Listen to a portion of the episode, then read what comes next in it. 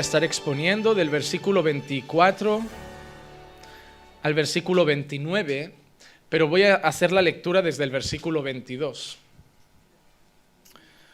La exposición será del 24 al 29, pero voy a hacer la lectura desde el versículo 22. Si no les importa, yo quiero dirigirme un minuto más a Dios en oración, pidiendo que sea solo Él quien hable con ustedes y no mi corazón en ningún momento.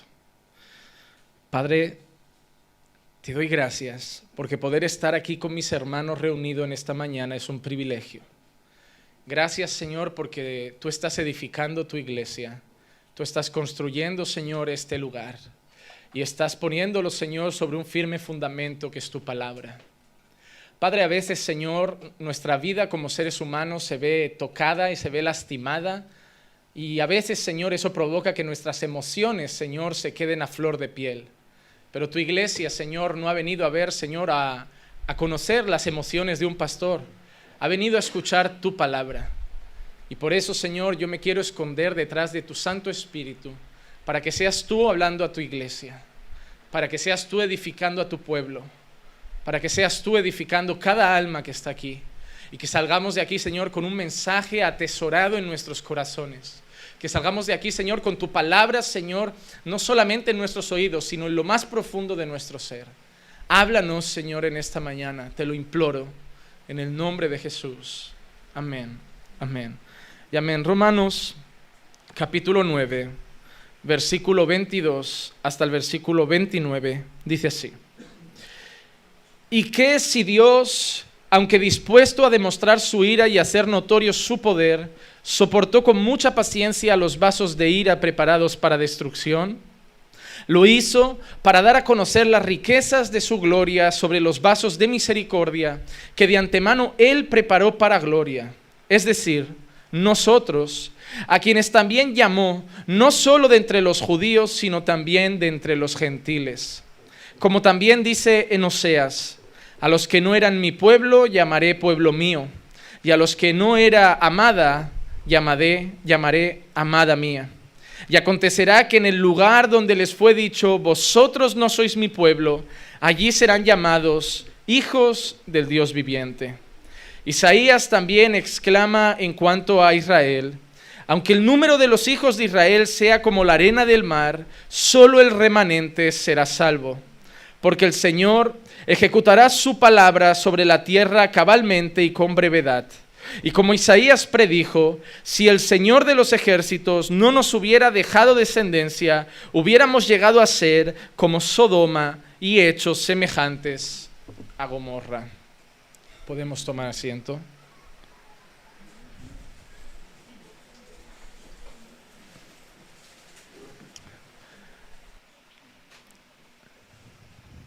La semana pasada vimos como el Señor estaba haciendo una clasificación en dos grupos estaba separando lo que daba a conocer Pablo como vasos de ira y que esos vasos de ira tenían un destino asegurado que era la destrucción.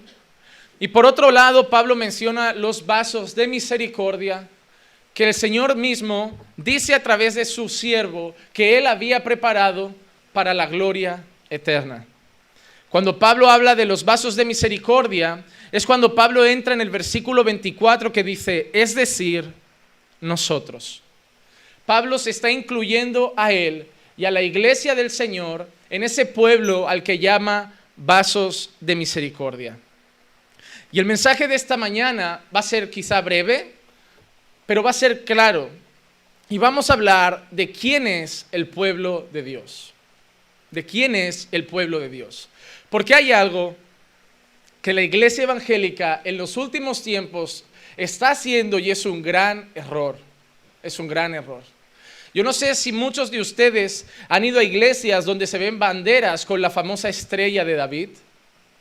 Yo no sé si ustedes han ido a iglesias donde la decoración muchas veces contiene el menorá utilizado por los judíos. Yo no sé si se han encontrado con personas que ya en vez de decirte paz del Señor o gracia y paz o Dios te bendiga, ya te saludan con un buen shalom. No sé si te han encontrado con personas que aprenden hebreo como si fuera un idioma más espiritual o que les haga eso más religiosos, o como si el Señor hablara hebreo en el cielo.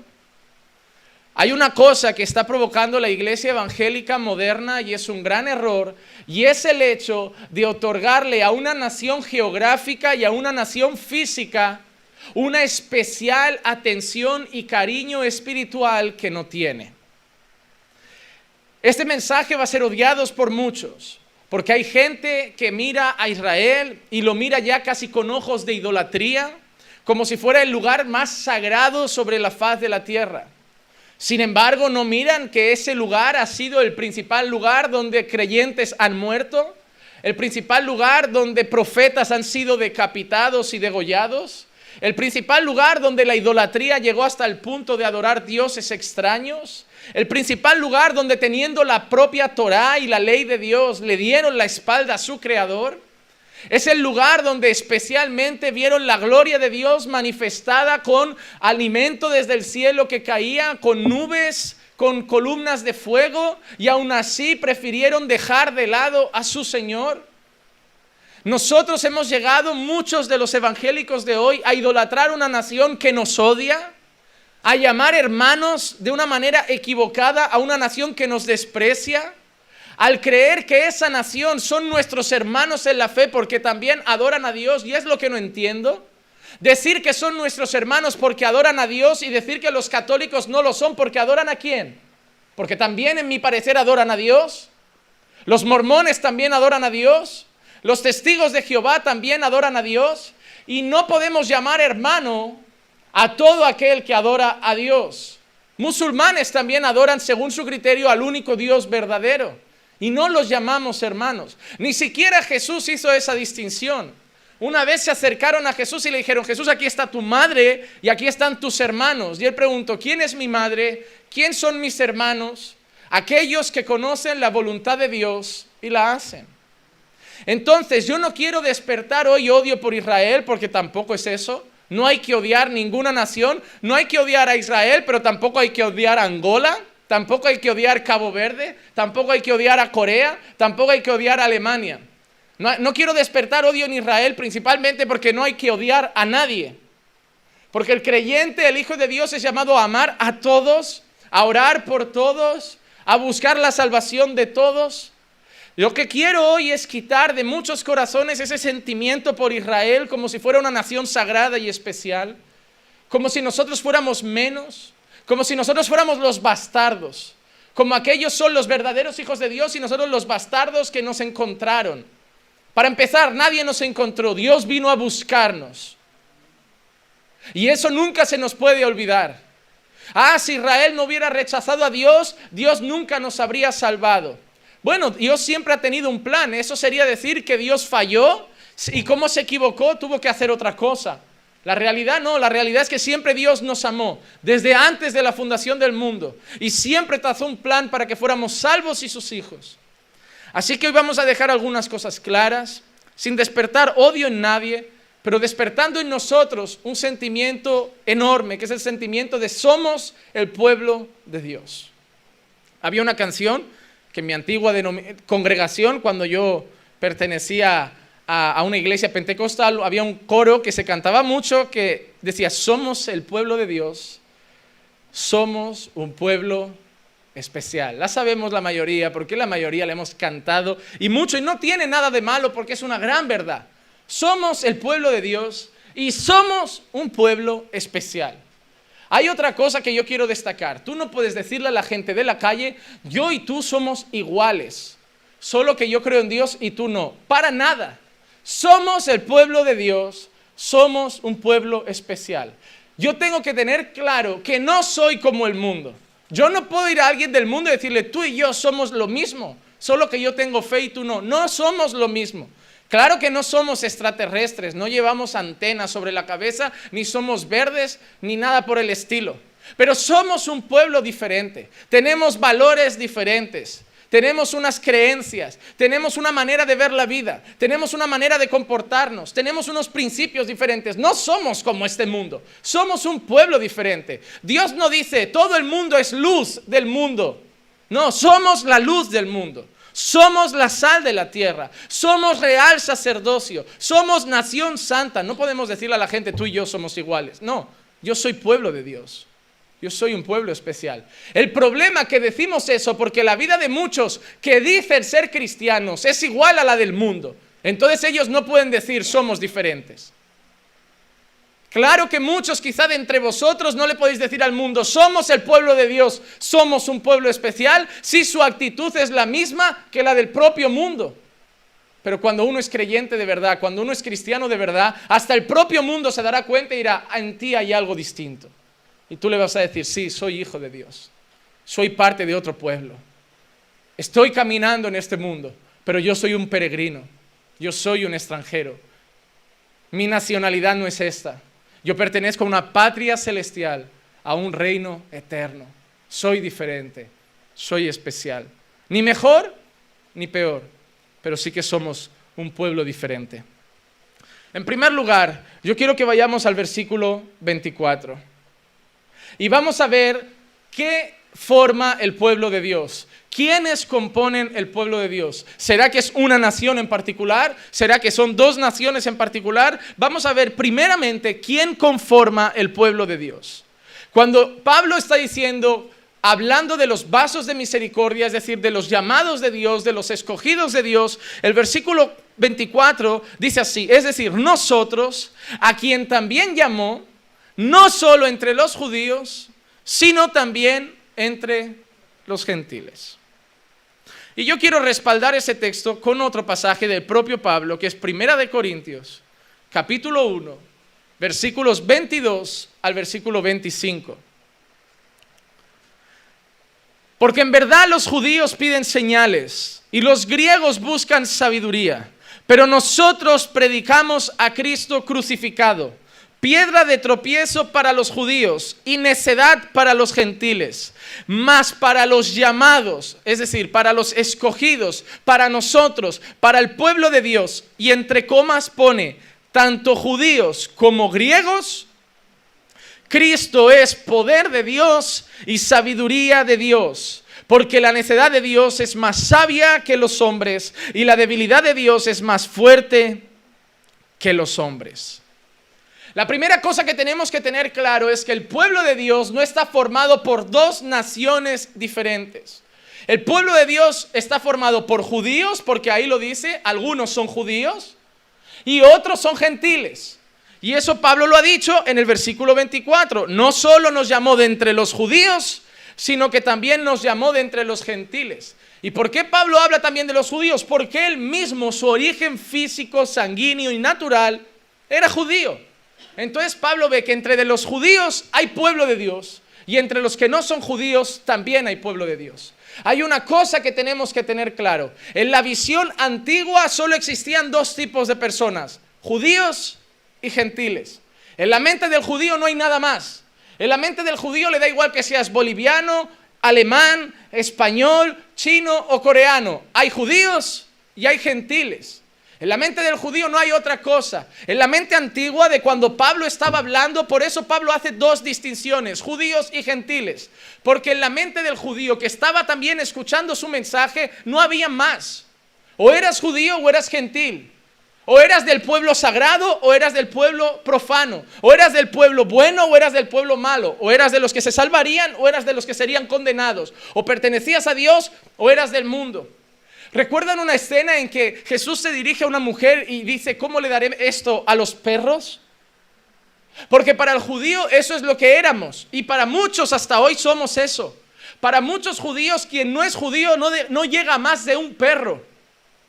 No llega más de un perro. ¿Cómo le daré, quitaré las perlas para dársela a los cerdos? Para ellos somos gente sucia, para ellos somos gente inmunda, para ellos somos gente que no es pueblo de Dios.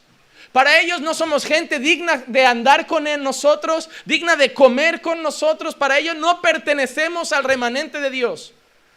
Ellos son el pueblo de la circuncisión y los incircuncisos no valen. Ellos son el pueblo de los pactos y el resto no valen. Ellos son el pueblo de la ley y el resto no valen. Ellos son el pueblo del sábado y el resto no valen.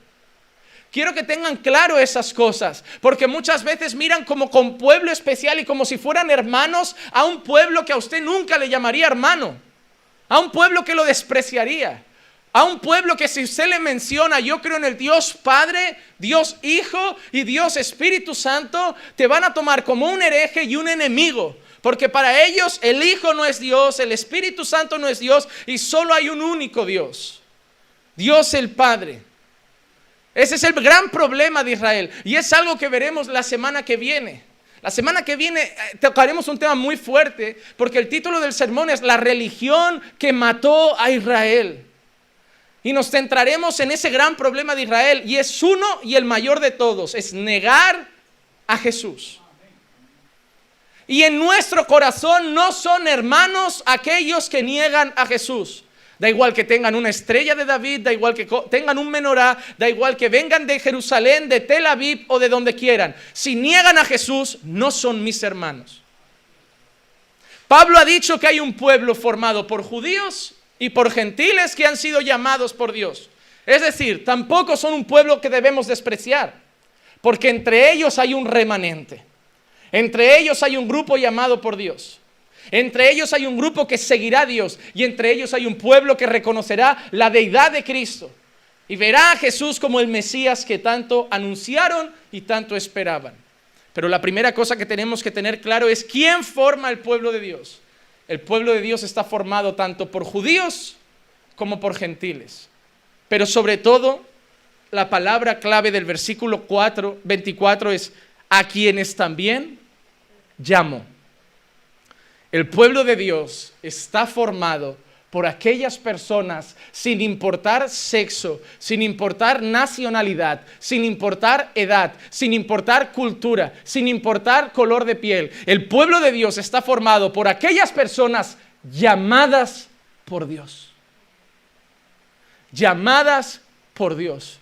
Una de las personas que más recordamos los cristianos porque ayudó a nuestro Cristo a cargar la cruz de camino al Gólgota era un etíope. Un etíope que tuvo la oportunidad de ver al Mesías cara a cara. Un etíope que tuvo la oportunidad de tener al Señor justo enfrente de él. Si nos damos cuenta, hay una escena donde un siervo de Dios sale a evangelizar, movido por el Espíritu Santo al desierto, y pasa un hombre en una carreta, y también era etíope. Un hombre que acaba siendo bautizado y un hombre que acaba reconociendo que Jesús es el Hijo de Dios. Entonces tenemos que tener claro que cuando Dios llama, Dios no ve color de piel, Dios no ve idioma que hablamos, Dios no ve la comida que es típica en nuestra casa, Dios no ve el poder adquisitivo de nuestra cultura, Dios no mira nuestra bandera, Dios llama a un pueblo. De toda tribu, lengua y nación será adorado. ¿Recuerdan aquel famoso texto hablando de la eternidad y que nos da a entender que habrá una multitud formada de gente de todo pueblo, tribu, lengua y nación? Oh hermanos, no sé tú, pero ese día tiene que ser glorioso. Llegar a ese lugar donde ya no quedan muros, ya no quedan fronteras, ya no quedan barreras, donde los colombianos no se estarán enfadando porque ahora llegan venezolanos, y menos sabiendo que también han llegado aquí. O sea, eh, eh, es una cosa que me ha pasado esta semana y me ha resultado curiosa. Se ha llenado internet, mi, mi Facebook, de un montón de latinos que viven aquí, criticando que los venezolanos están yendo a su país a quitarles el trabajo a quitarles a las mujeres. Y que ahora cogen los peores trabajos, están explotando la economía. Y yo estaba leyendo eso y diciendo, no puede ser que tú desde el otro lado del charco de tu casa estés diciendo eso. Digo, no puede ser que yo esté leyendo eso. Oh hermano, me entró una carcajada. Digo, sí, porque tú viniste aquí a sacarte el título de ingeniería.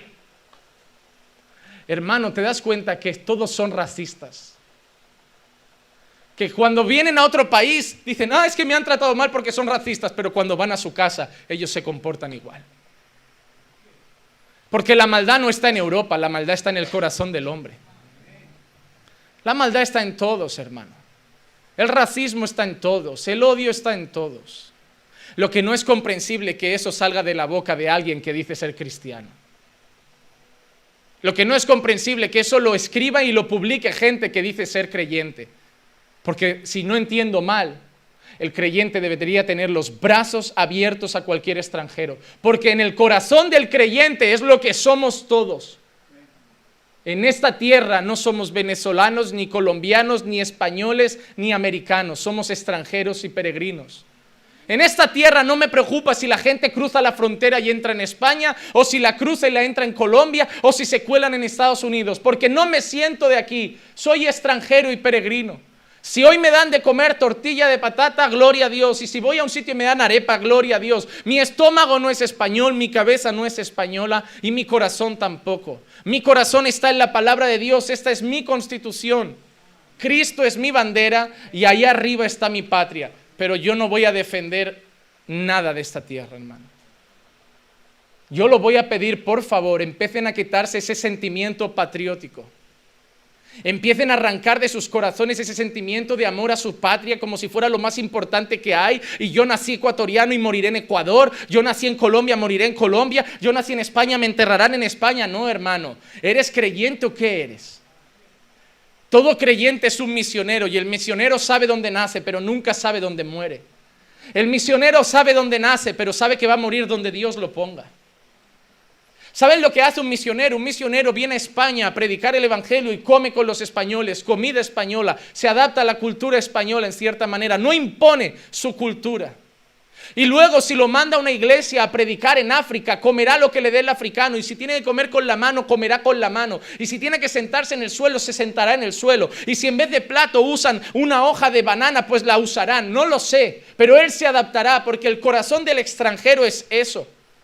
Si te das cuenta, cuando vas de hacer turismo a un país, no te llevas el arroz con frijoles en la maleta. Vas a conocer París, quieres probar la comida francesa porque vas dos días. Pero cuando vienes a vivir a otro lugar, te quieres traer tu cultura, te quieres traer tu comida, te quieres traer todo. Tanto es así que en España el gran error de muchos pastores es, querer y desear crear una iglesia latina aquí. La alabanza tiene que tener maracas, tiene que tener bongos, porque eso es lo que tocábamos en mi iglesia en República Dominicana. ¿Y a quién le importa? Y luego dices, pero no entiendo por qué no entran españoles a visitar nuestra iglesia. No, porque si entro por ahí y la alabanza parece salsa, yo, yo no me meto. Miren, si hablan con españoles antiguos, gente más adulta, y le dicen que son evangélicos, ¿saben qué les van a decir muchos? La religión de los latinos. Porque mucha cabeza española, el movimiento evangélico es un movimiento que solo se ha formado por latinos. No ves a latinos traer invitados españoles a la iglesia porque no se juntan con ellos. No ves a latinos invitar a españoles a la iglesia porque no comen con ellos, porque sus amigos son latinos, su círculo es latino. Hablan con latinos, juegan con latinos, caminan con latinos. Hermanos, ¿saben que eso está mal en el corazón de un creyente? Porque luego venimos aquí, queremos orar y decir, no, España para Cristo. ¿Y quién la va a salir a buscar? Ha, llegado hasta el punto que hay algunas iglesias, yo he conocido iglesias brasileñas, en otros países que el culto lo hacen en portugués porque dice que Dios lo ha mandado por los brasileños. Oh hermano, eso no es así. No podemos poner banderas a nuestra iglesia. No podemos poner un idioma madre aquí como si solo fuera ese idioma válido. La iglesia se tiene que adaptar a todo tipo de lugar. A mí me gusta cuando voy a iglesias que han crecido y tienes hasta traductores que van ingleses y tienes gente que les traduce el sermón al momento, porque eso es la iglesia. Un lugar donde tiene que estar preparada para recibir al africano, al inglés, al chino y buscarse la vida para tener un pueblo de todos los colores, de todos los idiomas y de todas las culturas. Y amarse y respetarse. Y que cuando alguien te ofrezca una pupusa, tú no digas, ah, no como eso, la vas a comer. Porque es tu hermano y te lo ofrece de corazón y lo vas a comer y con gusto. Y mañana tú le, le, ofrecerás un ceviche y se lo comerá, un encebollado y se lo comerá. Oh hermano, me da tanta rabia cuando vas con gente que no es de una cultura y no prueba nada. ¿Qué corazón tenemos? ¿Un corazón lleno de barreras? ¿Un corazón lleno de fronteras? ¿Un corazón lleno de muros? Jesús tiró ese muro. Ya no hay color, ya no hay cultura, ya no hay raza. Somos todos seres humanos y aquí hijos de Dios, llamados por Dios, escogidos por Dios, pueblo de Dios, amado de Dios. Comeremos lo que nos den. Un día la música tendrá maracas y otro día solo será un piano y otro día solo será capela sin instrumentos. Un día congregaremos de traje y corbata y otro día iremos a visitar África y nos pondremos una túnica de colores, porque somos extranjeros, somos misioneros. Con los judíos como judíos, con los, con los griegos como griego, dijo Pablo.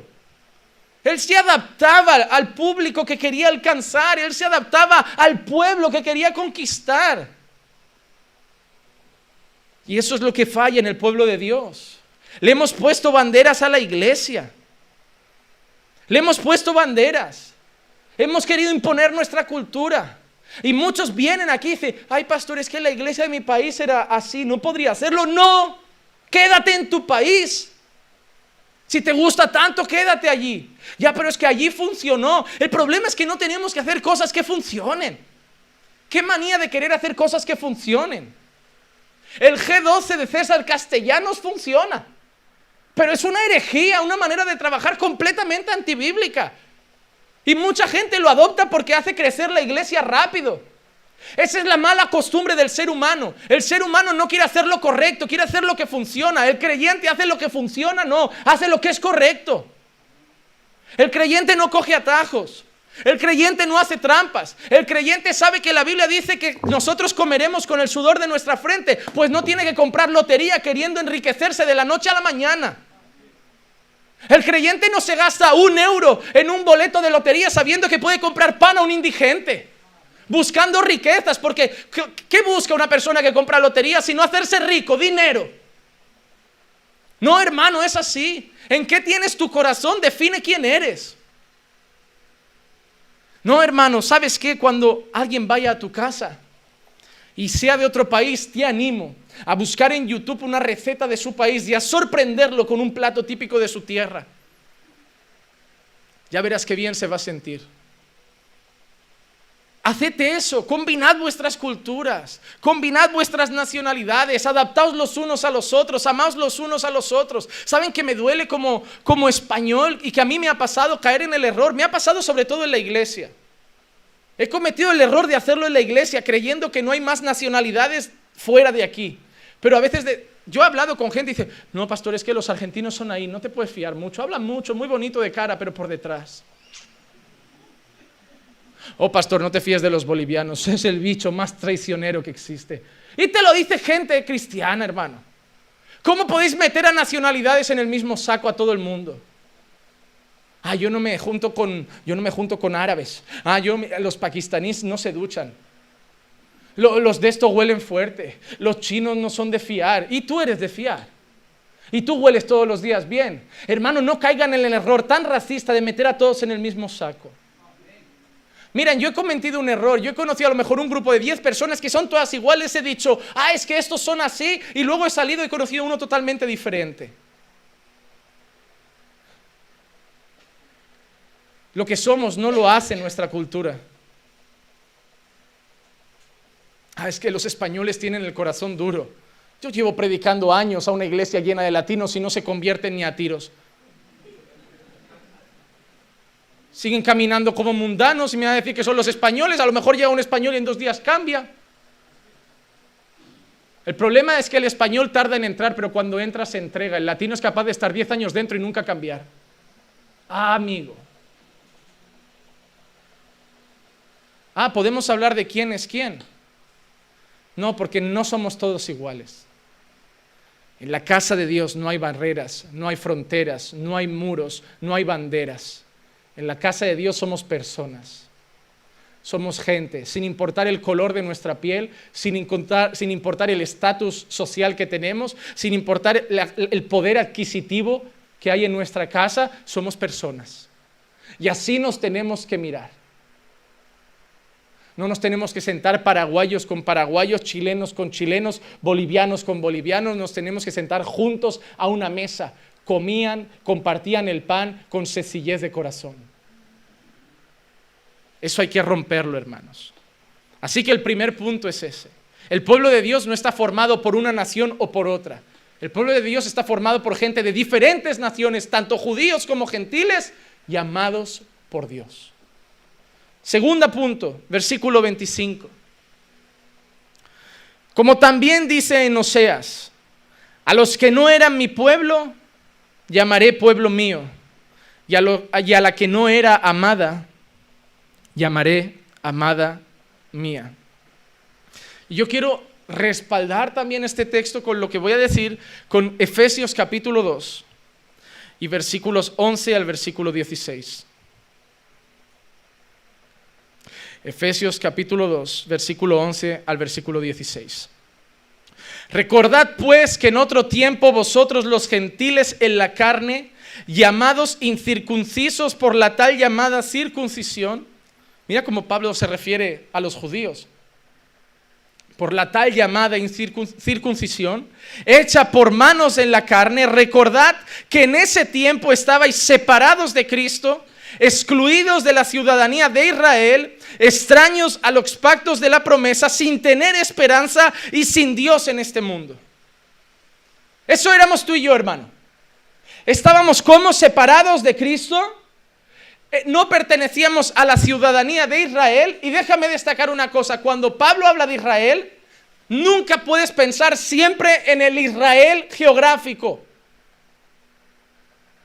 Hay que saber leer la Biblia para saber cuando Pablo se está refiriendo a la nación y cuando Pablo se está refiriendo al Israel de Dios, a la nación santa, al pueblo celestial.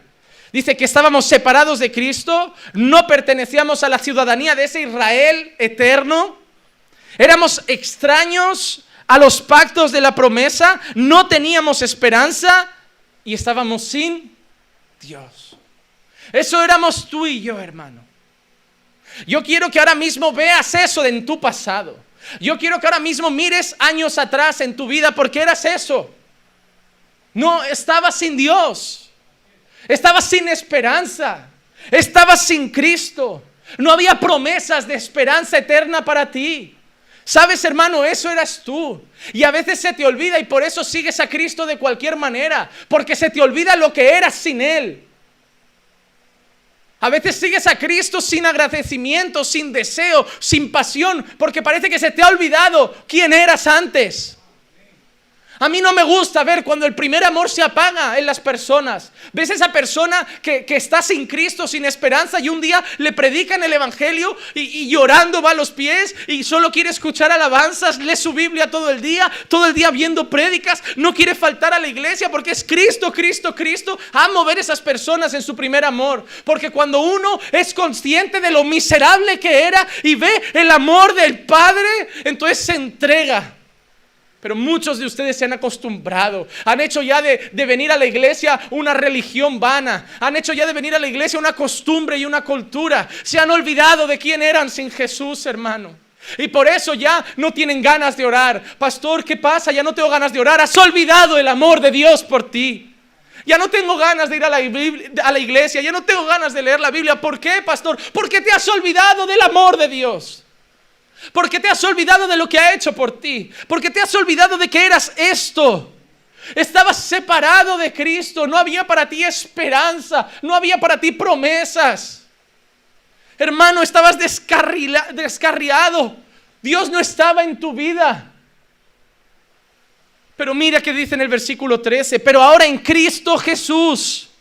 Vosotros Ahora en Cristo Jesús, vosotros que en otro tiempo estabais lejos, ¿cómo estábamos de Jesús, hermano? ¿Estábamos cómo? Dígalo bien, estábamos como lejos. Aunque muchos decían, yo creo en Dios a mi manera, estaban lejos. Aunque muchos decían, no, yo tengo fe, pero no voy a la iglesia, no creo en la... Estaban lejos. Y más aquellos que dicen, yo creo en Dios, pero no en la Biblia, que es un libro viejo, estaban lejos de Dios. Esos somos nosotros. Pero mira que dice Pablo, habéis sido acercados por la sangre de Cristo. La sangre de Cristo cogió un pueblo sin Dios y les dio un Dios. La sangre de Cristo cogió un pueblo sin promesas y les dio unas promesas. La sangre de Cristo le dio un pueblo sin eternidad gloriosa y les regaló una eternidad de gloria. La sangre de Cristo cogió a un pueblo sin esperanza y les dio esperanza. La sangre de Cristo cogió a huérfanos y les dio un padre. La sangre de Cristo cogió a gente que estaba alejada y los acercó a la gracia de Dios. ¿Cómo no oraremos? ¿Cómo no leeremos la Biblia? ¿Cómo no le cantaremos alabanza? Si recordamos lo que éramos y lo que su sangre ha hecho por nosotros, no podemos dejar de cantar. El problema es cuando te olvidas de quién eras y te crees que has nacido cristiano. Porque Él mismo es nuestra paz. Y mira lo que dice Pablo, quien de ambos pueblos, judíos y gentiles, quien de ambos pueblos hizo uno. Derribando la pared intermedia de separación, aboliendo en su carne la enemistad. Toda la separación que había entre judíos y gentiles, entre circuncisión y circuncisión, dice que en su carne la rompió. Jesús reconcilió a dos pueblos, reconcilió a dos naciones, sobre todo nos reconcilió con Dios aboliendo en su carne la enemistad, la ley de los mandamientos expresados en ordenanzas, para crear en sí mismo de los dos un nuevo hombre. Mira lo que dice, ¿eh? yo quiero que atiendas a las palabras. Él los creó ¿dónde? En sí mismo. Estamos hechos en Jesús, formados en Cristo. Y dice que creó de los dos un nuevo hombre. ¿Saben qué significa? Que el judío que se convierte ya no es judío. Y que el gentil que se convierte ya no es gentil. Ahora ya no somos judíos y gentiles. En Jesús somos un nuevo hombre. Ah, los judíos mesiánicos, basura. Gentiles convertidos, basura. Nueva criatura en Cristo Jesús. No queda nada para, del judío y no queda nada de nuestro pasado gentil. De los dos hizo un nuevo hombre. Pablo mismo dice, aquel que está en Cristo es una nueva criatura. ¿Tú quién eres? Judío. ¿Tú quién eres? Gentil. Olvida y olvida. Nueva criatura. Nueva criatura.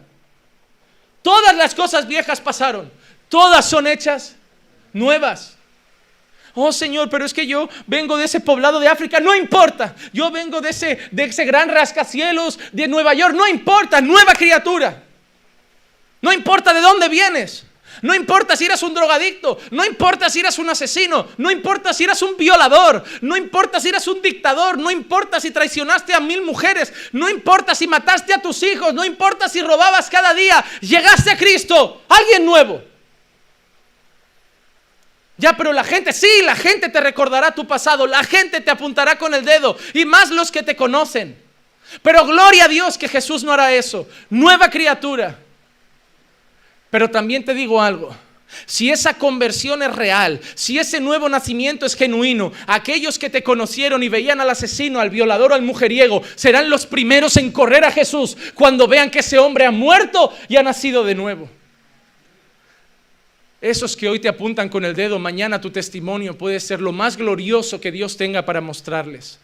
Lo triste es cuando con nuestra boca decimos que ahora somos nueva criatura y para los que nos conocían, nuestro testimonio sigue siendo la misma basura. Entonces, en vez de llevarlos a la gracia, los alejamos y nos volvemos tropiezo para muchas personas de esta tierra. Oh hermano, que Dios nos libre de ser tropiezo, porque ¿saben qué dice la palabra? Hay de aquel por quien vienen los tropiezos. Mejor le hubiera sido atarse una rueda de molino al cuello y lanzarse al río que lo que yo le voy a hacer aquí arriba. Oh hermano, si haces tropezar a un pequeño, o estos falsos maestros que llevan por caminos de mentiras a muchos de los pequeños, cuidado, el juicio ya te espera. El trono blanco te está esperando.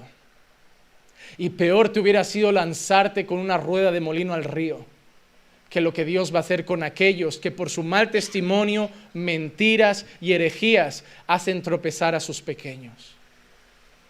hacen tropezar a sus pequeños. Hizo en ellos un solo hombre, estableciendo así la paz y para reconciliar con Dios a los dos en un cuerpo por medio de la cruz, habiendo dado muerte en ella a la enemistad. Oh hermano, qué glorioso saber que estábamos sin esperanza, sin Dios, sin promesas, sin amor, sin destino, más que el infierno y el castigo. Y ahora hemos sido redimidos por la sangre de Cristo y por la cruz del Calvario. Y queremos empezar a debatir de predestinación o no predestinación. Queremos debatir de si la salvación se pierde o no se pierde. Queremos debatir si la mujer es pastora o no es pastora. Queremos debatir si hay que diezmar o no hay que diezmar. Queremos debatir si hay apóstoles o no hay apóstoles. Queremos debatir si hay profetas o no hay profetas. Queremos debatir si las lenguas extrañas existen o son un mito. Queremos debatir si los dones siguen o no siguen. Queremos debatir si los milagros los hace Dios hoy o los hace el diablo. Queremos debatir, queremos debatir, queremos debatir. Y tenemos tanto que predicar el Evangelio.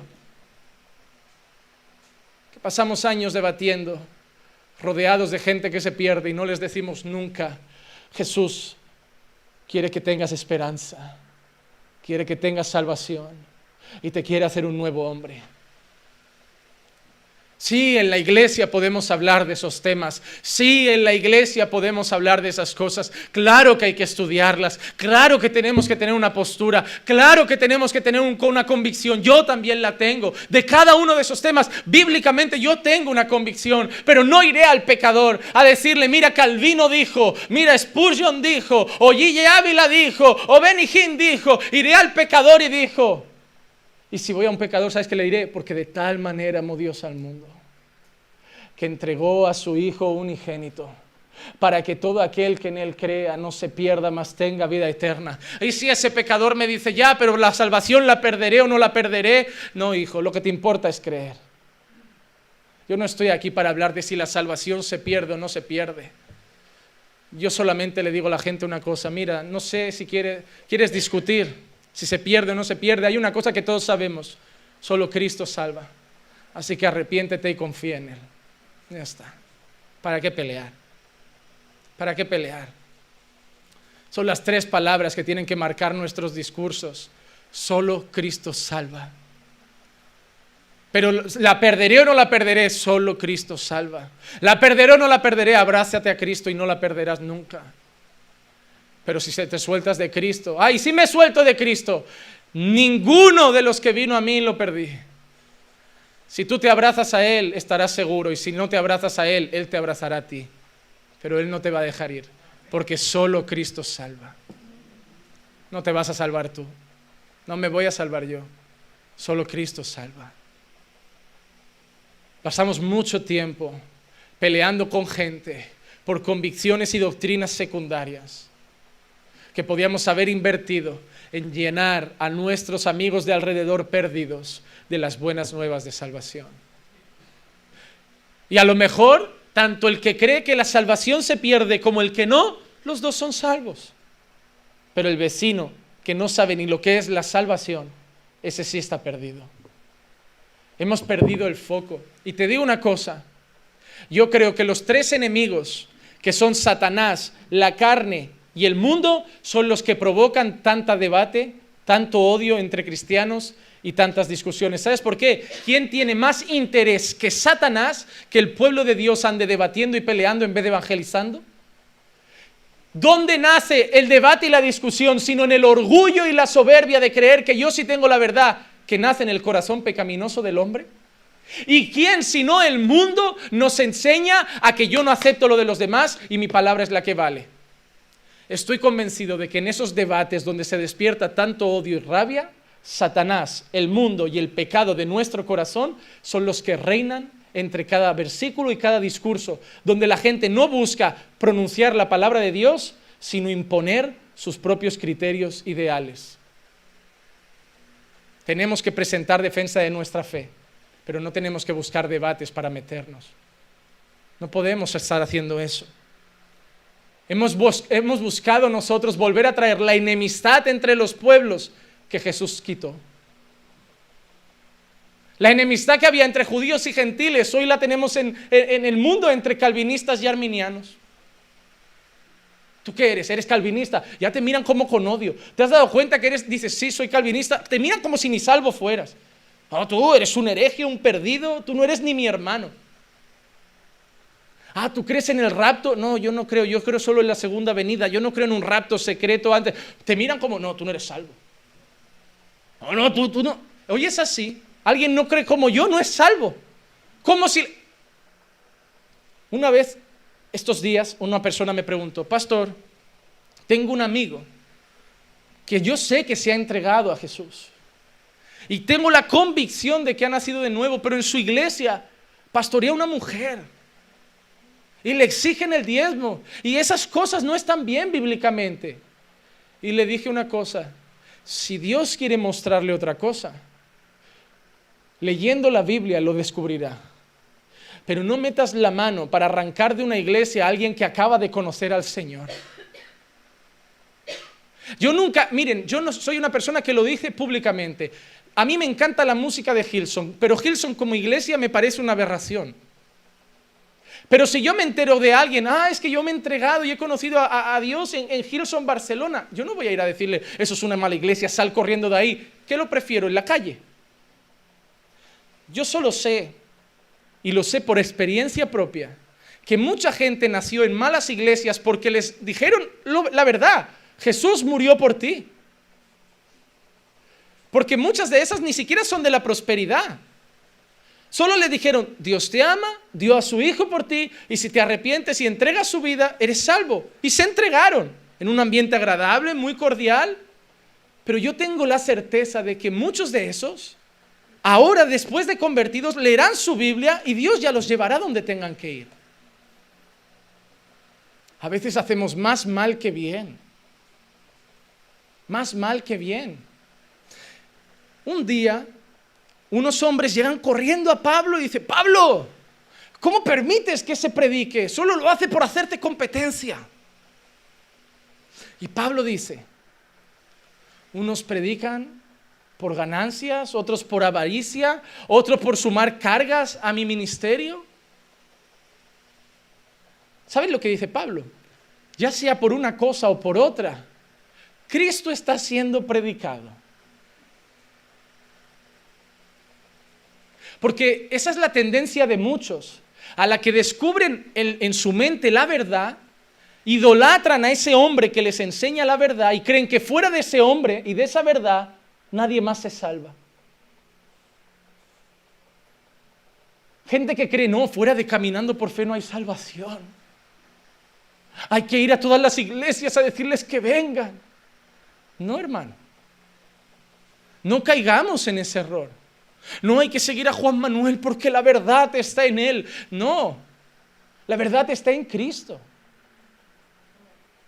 Y yo, Juan Manuel, intento con celo estudiar cada día y escudriñar cada día, pero tengo una certeza. Si me tengo que ir al cielo por la exactitud de la teología que aprendo, yo me voy a perder, porque no soy el dueño de toda la verdad. La intento aprender toda, pero seguramente con mis limitaciones cometeré errores. Porque la verdad está en Cristo, la iglesia de Cristo no tiene placas ni muros, es una. Y la salvación también está en Él. Hermano, Dios es el que se encarga de abrir los ojos a la verdad de las personas.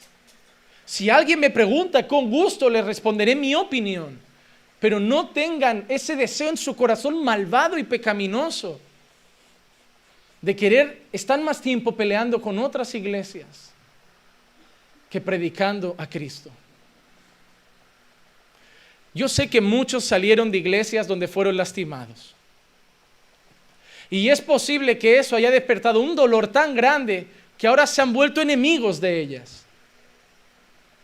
Pero déjenme decir una cosa, en esas iglesias que los lastimaron, muchos conocieron a Jesús, muchos se bautizaron tienen también bonitos recuerdos. Dejen el odio a un lado. El odio no lo podemos depositar sobre nadie, ni mucho menos iglesias. aunque estén en el error, somos llamados a amar. Somos llamados a amar. ¿Y saben por qué se lo digo? Porque yo he caído en ese error. Cuando yo nací en la iglesia pentecostal, ¿saben quién era? Un chaval con más agujeros en las orejas que un queso gruyere, el pelo largo, odiaba la iglesia, odiaba a Dios, solo quería escuchar Metallica, solo quería escuchar Iron Maiden todo el día. Odiaba a mis padres porque eran la imposición de la autoridad sobre mí. El mundo daba asco, nadie valía un duro, los amigos no existían.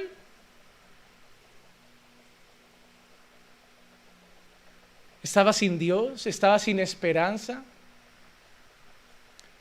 Y a través de conocer a la quien hoy es mi mujer, conocí una iglesia.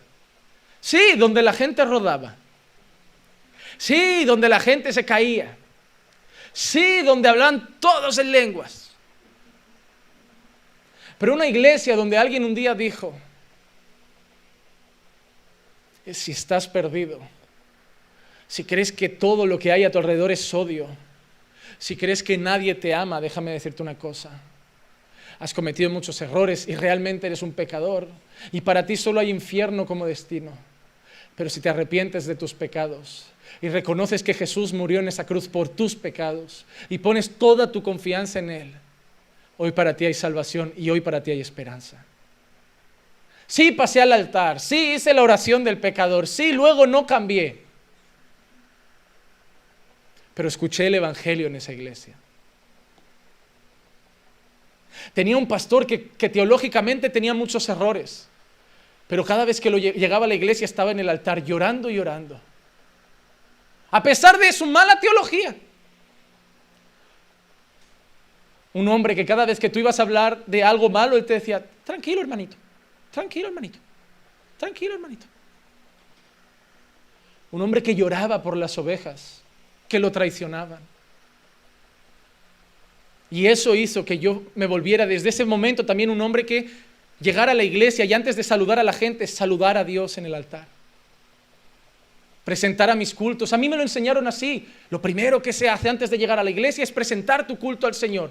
Arrodillarte y decir, Señor, bendice nuestro culto, habla mi vida. Era costumbre. Ah, pero eso es tradición. Ya, pero esa tradición, una tras otra, la tradición de presentar el culto, la tradición de orar con fervor, la tradición, podían tener mala teología en muchas cosas, pero hicieron de mí una persona apasionada por Dios. Allí conocí el Evangelio, allí me bauticé y allí fui casado. Pero cuando conocí la verdad me sentí engañado en muchas cosas. Y se despertó en mi corazón odio por todos los pentecostales. Ahí llego a la iglesia reformada. Y me doy cuenta que la iglesia reformada está llena de gente soberbia y orgullosa, que lo único que tiene como fin en la vida es criticar la mala doctrina de otros. Me encuentro con una iglesia reformada, soberbia y orgullosa y muerta en la oración, que orar es estar sentado y decir, vamos a orar y estar dos minutos así. Y esa es su oración. Una iglesia que no ora, una iglesia que no está apasionada por Dios, una iglesia que solo quiere libro, libro, libro. Y no les voy a decir mal dicho lo de la letra mata y el espíritu vivifica. Sabemos que no tiene nada que ver con eso. Pero una iglesia que realmente en muchos lugares solo ama leer. Es más, y que pasa más tiempo leyendo a Spurgeon, a C.S. Lewis, a Martin Lloyd Jones, que leyendo la propia palabra de Dios. Ahí me encuentro en el medio un día, lleno de odio por un lado, rabia por otro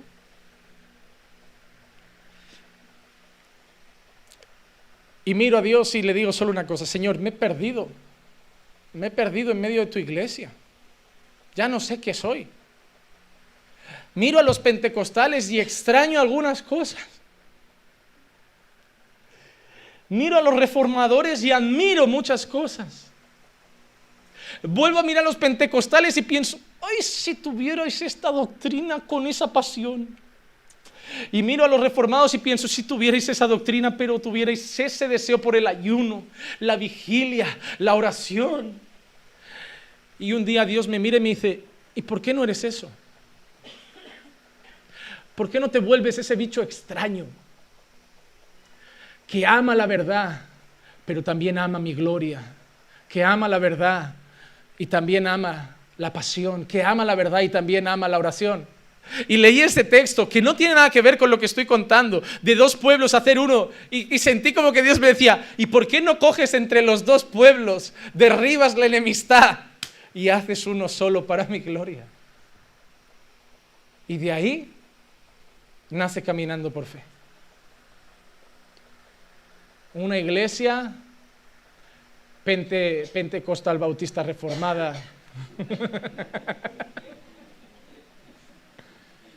Una iglesia que en medio de tanta mentira tiene mucho celo por la doctrina, que sí predica expositivamente, que sí que ama las doctrinas de la gracia, que sí que abraza todas esas palabras, pero una iglesia que no quiere abrir la mano y soltar el ayuno, la oración, pero no la oración de cinco minutos con la cabeza agachada, no, el derramar lágrimas en la habitación, el doblar la rodilla hasta que salgan callos, el tener ojeras en los ojos, de haber dicho, esta semana me levantaré todos los días a las tres de la mañana para hacer una hora de oración, todo eso se va perdiendo. Pero seamos sinceros, no era eso lo que nos daba fuerzas para seguir adelante.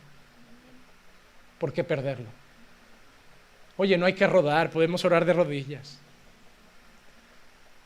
Porque hacemos eso. Porque el ser humano juega a que, ¿sabes qué? ¿De qué equipo eres? En el fútbol solo se puede ser del Barça o del Madrid. No puedes ser del Barça y reconocer que Cristiano es una máquina de jugador. Tienes que odiarlo, ¿verdad? La gente dice, es que es un chulo, es, es una máquina, tío. Hay que estar muy ciego para no saber que Cristiano Ronaldo es una de las mayores máquinas futbolísticas que ha dado el mundo. Y de la misma manera soy, puedo ser del Madrid y decirte que Messi es claramente otra máquina futbolística.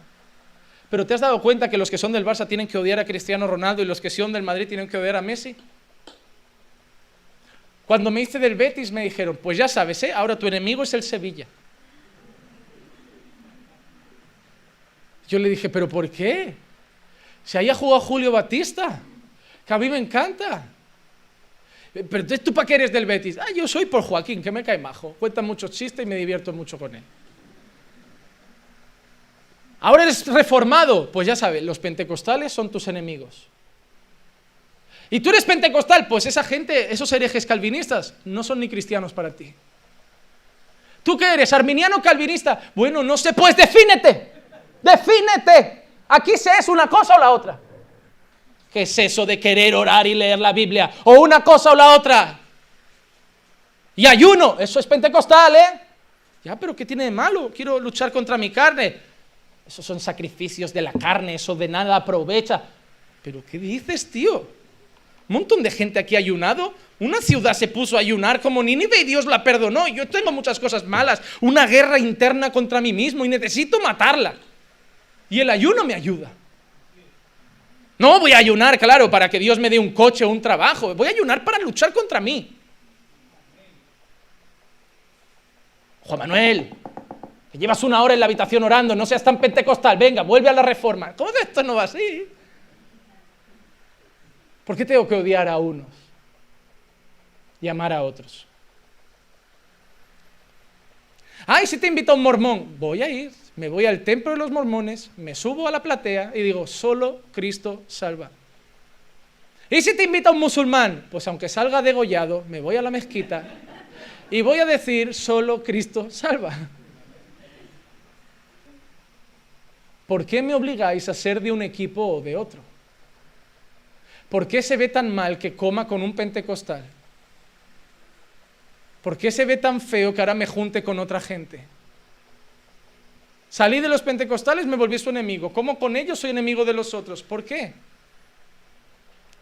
Porque hemos perdido el foco de quién realmente es el pueblo de Dios. Y yo quiero ir, antes de volver a un versículo anterior, yo quiero deciros quién es realmente hijo de Dios. Y veréis que no son los pentecostales, ni son los reformados, ni son los arminianos, ni son los calvinistas, el propio Jesús dijo quién es. En el Evangelio de Juan, el capítulo 1, Juan mismo nos dice quién es el pueblo de Dios, quién es un hijo de Dios. Y ese para mí es el criterio que lo define, nada más, nada más que ese. Juan capítulo 1, versículo 10 al 13 dice, en el mundo estaba y el mundo fue hecho por medio de él. Y el mundo no le conoció. A los suyos vino y los suyos no le recibieron. Ahí se está refiriendo realmente a, la ciudad de Israel, al pueblo de Israel, ¿verdad? Físico. Pero el versículo 12 para mí es la clave. Y yo no voy a añadir ni quitar más cosas. Pero a todos los que le recibieron, pentecostales, reformados, arminianos, calvinistas, presbiterianos, metodistas, bautistas, anglicanos, pero a todos los que le recibieron, les dio el derecho de llegar a ser hijos de Dios. ¿Quién soy yo para decir que si tiene pastora ya no es hijo de Dios? ¿Quién soy yo para decir que si está a favor del diezmo ya no es hijo de Dios?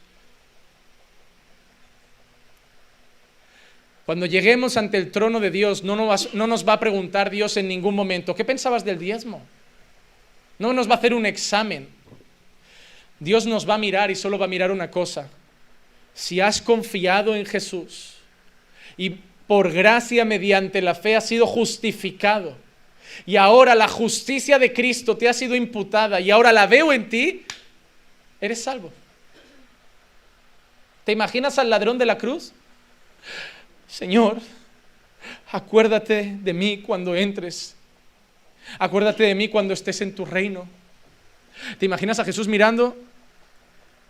Pero tú eres calvinista o arminiano. ¿Te lo imaginas? Tú tienes que decirme qué eres, porque si no, no te voy a decir lo de hoy estarás conmigo en el paraíso. No, hermano. Hemos puesto nosotros, incluso para la salvación, unos requisitos que no son bíblicos. Es la realidad. Y yo quiero terminar con una cosa muy importante sobre el pueblo de Israel. Versículo 27. Isaías también exclama en cuanto a Israel, aunque el número de los hijos de Israel sea como la arena del mar, está hablando de esa descendencia, ¿verdad? Ese pueblo que iba a hacer desde Abraham, ¡fum! como la arena del mar. Todo pueblo de Israel físico. Todos los judíos, físico. Mira lo que dice Isaías, solo el remanente será salvo. La prueba más evidente es la siguiente. Dios liberta a Israel de Egipto, ¿verdad? Sale un pueblo de Egipto, ve la gloria de Dios, llueve maná, columna de fuego, nube tapando el calor, ven todo eso Ahora te pregunto, ¿ese pueblo se salvó todo? ¿Llegó todo a la, a la tierra prometida? ¿O se los tragó el propio desierto a la mitad? ¿O la mayoría? ¿Entraron unos? Sí. ¿Entraron todos? No. Porque de ese pueblo físico, Dios tenía un remanente. Y siempre ha sido así. ¿Te acuerdas cuando Elías, si no me equivoco, es el que va a enfrentar a los profetas de Baal y tiene ese miedo?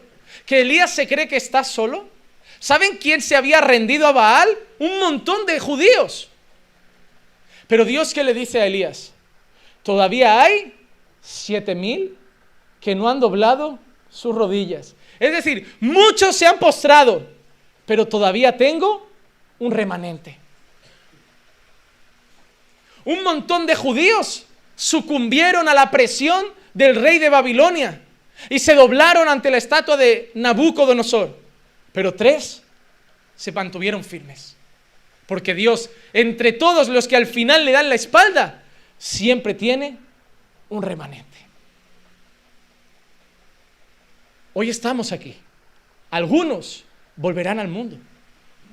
Oh, pastor, no lo, algunos volverán al mundo. No porque se hayan desviado, porque salieron de nosotros, pero nunca fueron de nosotros. Porque al salir demostraron que nunca eran nuestros. Pero el que permanezca hasta el fin, ese será salvo. La iglesia se está llenando de prosperidad, de cosas horribles. Son sinagogas de Satanás, llenas de herejía. Y la gente está desesperada, la gente está perdiendo la, confianza en la iglesia. Muchos están queriendo dejar de congregar, pero algunos se están manteniendo firmes en pequeñas congregaciones, en lugares donde la, verdad todavía se busca con celo, donde a Dios se le ama sobre todas las cosas, donde la santidad se cuida y se cultiva, porque en medio de toda la basura y del propio pueblo que parece ser de Dios, que se corrompe, siempre va a haber un remanente. Hermano, yo quiero decirte una cosa. Gálatas 6:16 dice, porque ni la circuncisión es nada, ni la circuncisión, ni, pero perdón, porque ni la circuncisión es nada, ni la incircuncisión, sino una nueva creación. Versículo 16, y a los que anden conforme a esta regla, paz y misericordia sea sobre ellos y sobre el Israel, no sobre Israel, el Israel de Dios. Porque miren, Lucas, yo sé que estoy mareando y un poco a Diego adelante y atrás, pero Lucas 10, 16, mira lo que le dijo Jesús a sus discípulos. El que a vosotros escucha, a mí me escucha. Y el que a vosotros rechaza, a mí me rechaza. Muchos judíos hemos visto que rechazaban a Pablo. Y Jesús dice, el que te rechace, a mí me rechaza. Pero mira lo que dice, lo que dice Jesús. Y el que a mí me rechaza, rechaza al que me envió. Si un judío rechaza a Jesús, rechaza también a, a Dios. Pero si un ateo rechaza a Jesús, rechaza también, porque no se trata ni de circuncisión ni de incircuncisión, sino de ser una nueva Así que yo termino con esta frase. No se preocupen por ser judíos o gentiles, bolivianos, ecuatorianos, colombianos, americanos, españoles, argentinos, paraguayos, hondureños, salvadoreños, chinos o angolanos. Preocúpense por ser parte del remanente de Dios. Vamos a orar.